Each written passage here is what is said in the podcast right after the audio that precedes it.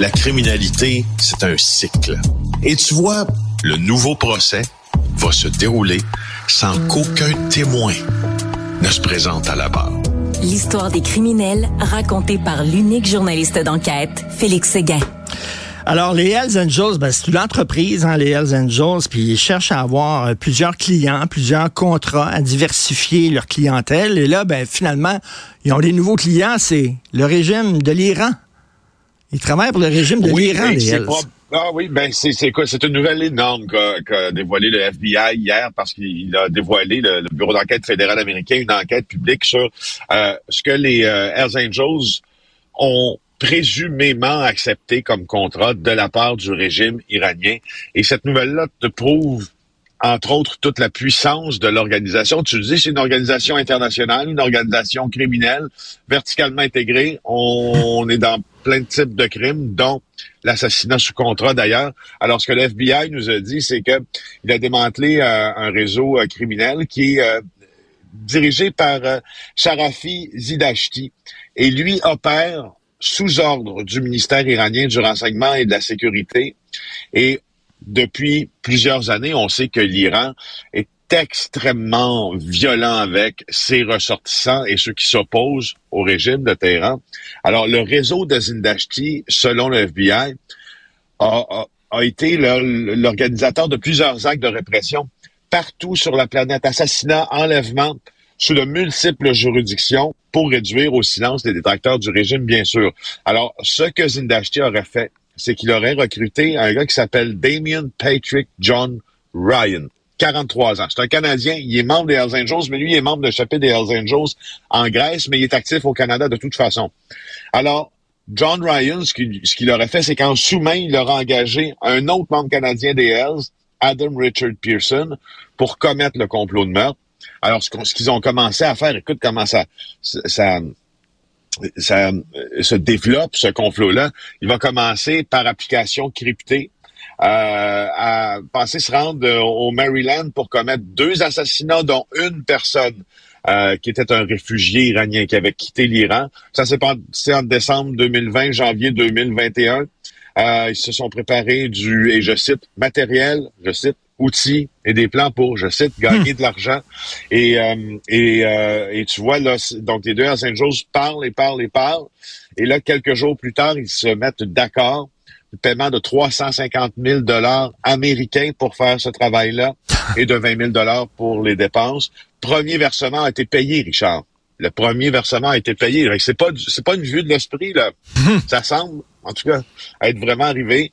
Et, euh, et tu vois, euh, on les a fait, on les a fait arrêter. Ils sont accusés maintenant de conspiration euh, d'un chef que je connais pas, parce que c'est un chef américain en vue d'utiliser des installations commerciales interétatiques pour commettre un meurtre et au mhm. profit d'autrui. Mais écoute, le régime iranien qui font affaire avec les Hells, euh, qui font de la sous-traitance avec les Hells pour euh, se débarrasser euh, d'opposants au régime. tu sais que pendant, pendant la Deuxième Guerre mondiale, les Américains voulaient débarquer en Sicile, puis ils ont fait des affaires avec la mafia italienne. Ils ont ben contacté la mafia italienne en disant, pouvez-vous, s'il vous plaît, libérer les ports, là, puis nous aider à libérer les ports parce qu'on arrive. Ils ont même dealé avec Lucky Luciano. Euh, le gouvernement américain. Donc, tu sais, on a déjà vu ça, les alliances entre des régimes puis le crime organisé. Oui, qui s'est montré d'ailleurs, et Lucky Luciano qui s'était montré amer hein, de cette collaboration-là parce que euh, le crime organisé transfrontalier existait à ce moment-là, la Cosa Nostra et tout ça, et, et, euh, et donc la mafia américaine, new-yorkaise principalement, croyait que elle était pour s'acheter en collaborant ainsi euh, avec les autorités américaines. Si on veut, euh, bon, euh, que l'on regarde un peu ailleurs, s'acheter des faveurs, quoi, puis ça n'a pas du tout fonctionné. Tu te rappelles ce qui est arrivé après, dans les années dans les années 60, quand le frère de John F. Kennedy, Bobby Kennedy, a décidé de mettre euh, tout l'appareil de la justice américaine ben oui. à son service pour lutter contre euh, les criminels, ce qui... Ce qui euh, et, et, et Lucky Luciano, Lucky Luciano, puis la, la mafia italienne, attends une minute, là, quand vous aviez besoin de nous, on vous a aidé, là. Puis là, vous, vous nous emmerdez, vous nous écœurez. Ben, Il me semble qu'on était, on était en affaires ensemble. Là.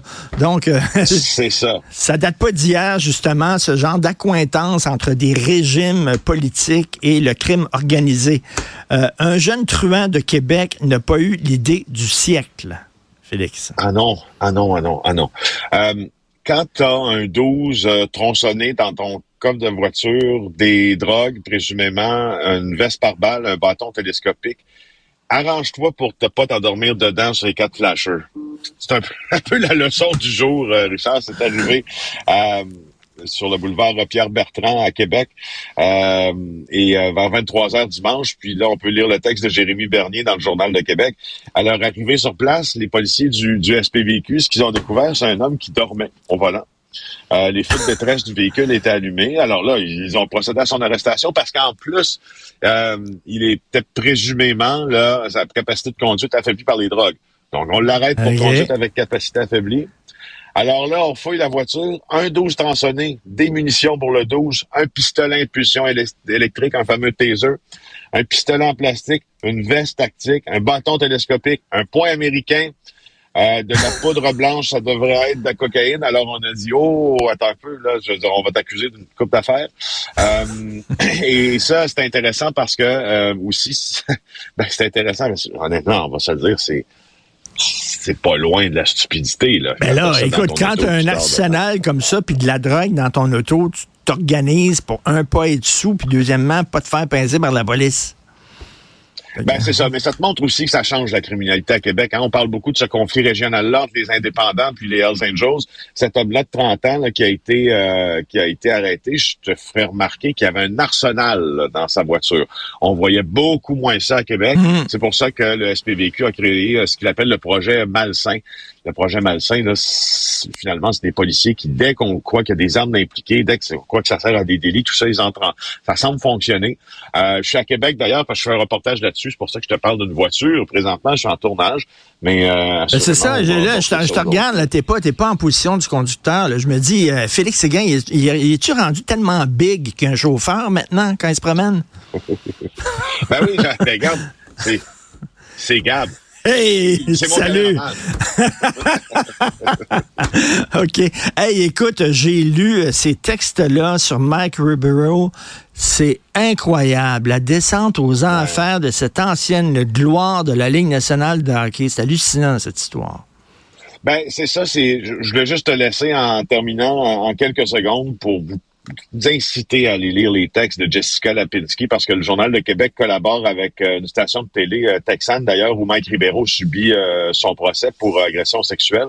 Ça s'est déroulé le 23 juin 2021 selon la preuve de la poursuite. Ça se passe à Mount Vernon, c'est une toute petite municipalité du Texas, mais à travers ces textes-là, on voit comment l'ancienne gloire du Canadien euh, plus les années ont avancé, puis plus il s'est enfoncé dans des problèmes insolubles, on dirait, de consommation d'alcool et de drogue qui l'ont mené, euh, selon les témoins là, qui étaient hier à la barre, à, à commettre des agissements tout à fait inconstant avec un, un à perdre, la, la, la carte, hein, c'est tout le temps là, sais, les, les lendemains de la gloire, là, à un moment donné, quand t'es connu, puis tout ça, puis là c'est derrière toi. Le retour à la vie civile, c'est pas toujours facile. Il y en a qui le font très bien avec dignité, ouais. hauteur, mais lui absolument pas. Là. Je pense qu'il s'ennuyait du kick quand il était une grosse vedette, ouais. Félix. Mais ça vaut la peine, ça vaut la peine d'aller lire ça parce que on sait ce qu'on décèle un peu euh, dans le, les textes de Jessica Lapinski. Puis c'est la première fois, je, en tout cas à mon avis, qu'une cour de justice nous laisse un peu voir ce qui se passe dans la vie ce qui s'est passé dans la vie de Mike Ribeiro. Pas oublier ses victimes présumées dans ça, parce oui. qu'il est présumé en avoir fait des victimes. Mais, mais c'est une fenêtre ouverte sur ce qui s'est passé dans sa vie. Puis ça, c'est rare qu'on avait eu l'occasion de, de, de, plonger là, si loin là, dans, les, dans les comportements de l'ex-vedette du Canadien. Euh, tu t'en vas à Québec pour un reportage? Oui, oui, oui. On fait un reportage qui sera diffusé là, en février euh, ah. à GIA sur justement cette guerre là, que se livrent les, euh, les trafiquants euh, de Québec avec les Hells Angels. Ben, très hâte de voir ça. Merci beaucoup. Bonne journée, Félix. À demain. Merci. Au revoir. Salut. Bye. Débat, opinion et analyse. Kid